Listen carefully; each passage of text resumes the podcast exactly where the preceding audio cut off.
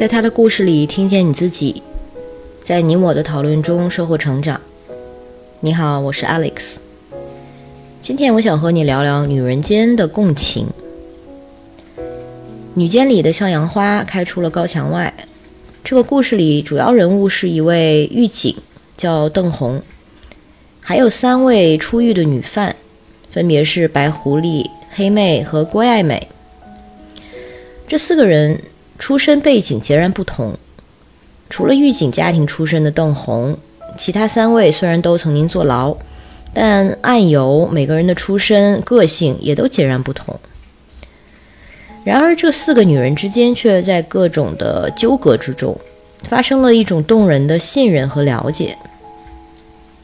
她们其实每个人都没有过过另外一个人的日子，比如说黑妹，从小被犯罪。团伙控制，甚至要装成哑巴过一辈子。犯罪技能像开锁也是很高，可以说他在入狱之前是没有过过相对正常的女孩的生活的。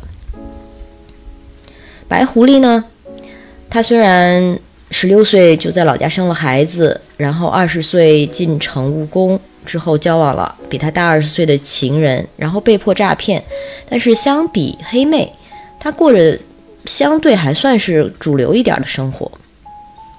郭爱美呢，则是有很复杂的家庭状况，母亲住在精神病院，父亲呢在外面躲债，两个老人需要承担家庭的经济，但是又因为郭爱美的关系，不管她妈妈的疗养费，以至于她最后要去偷钱去给妈妈交疗养费。可是就是这样三个女孩儿，却因为。生生活或者生命的一些交错，在很短的时间内发生了挺强烈的羁绊。其实我经常会说的一句话是：性别内的差异比性别间的更大。也就是简单的说，我不认为性别是一个个人经验的绝对性的指标。比如说，一位女高管和给她做家政的保洁阿姨。她们虽然同为女人，但是其实有多少共同的生存经验呢？她们又真的有很多共享的世界观吗？高管的女儿学小提琴、学黑管的时候，保姆的女儿会在做什么呢？他们的女儿甚至会在同一个校区上学吗？嗯，说到这里，有一个电影其实是很好的一个诠释。就是二零一八年被称为美到无懈可击的一部作品，是由艾方索·科朗执导的电影《罗马》。故事讲的是在墨西哥城的一个中产阶级社区罗马，年轻的女佣在雇主索菲亚家中工作。女佣克里奥和雇主家的关系非常的亲密，尤其是和他家的孩子们，最后甚至舍身救人。救了其中一个孩子。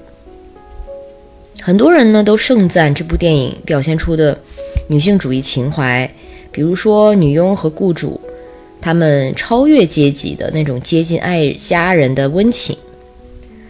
但事实上，我从电影里看到很多雇主和女佣之间地位分隔的符号，无论是从物理空间还是精神空间，都在牢牢地将两者分离开。所以，我就只想说的，用这个例子想说的是，不同背景的女性很可能无法做到彼此共同凉热，而且甚至可能发生彼此的一些倾轧，或者是权力上的利用。但是呢，让我们再回到这个女监的故事，这个故事里几位女人，她们形成这样的连接。这个其实是和他们的女性这个性别身份是有很重要的关系的。她们虽然没有经历过彼此的具体的成长经历，但是做女性这个身份给予了她们同样的一个共同的情感位置。这个共同的情感位置，更简单的说，就是女性作为弱势的一个社会性别位置。这意味着她们同样都要面对。同样的一些社会结构上的不利条件，比如教育机会的缺乏、上升渠道的缺乏，以及对女性的偏见、歧视、性别刻板印象等等。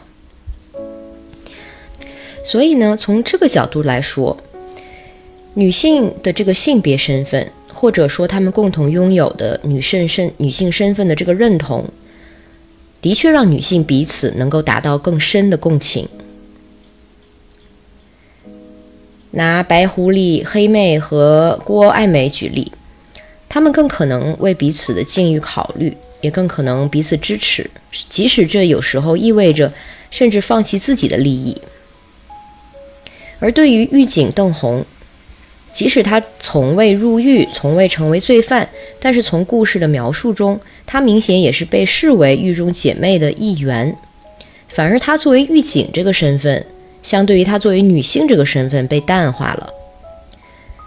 也就是说，女性身份恰恰是像在这个电影《罗马》中一样，在邓红的身上跨越了其他身份的差异性。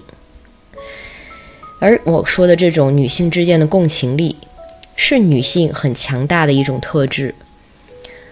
它不但能让女性更团结，或者彼此能够更好的理解，或者甚至为彼此做出一些利他而不利己的动作和奉献。更广的说，我认为这种共情力，也恰恰是人类相处的答案所在。这就是我对这期故事的想法。如果你有什么想说的，欢迎在音频下方与我互动，让我们在讨论中收获成长的智慧。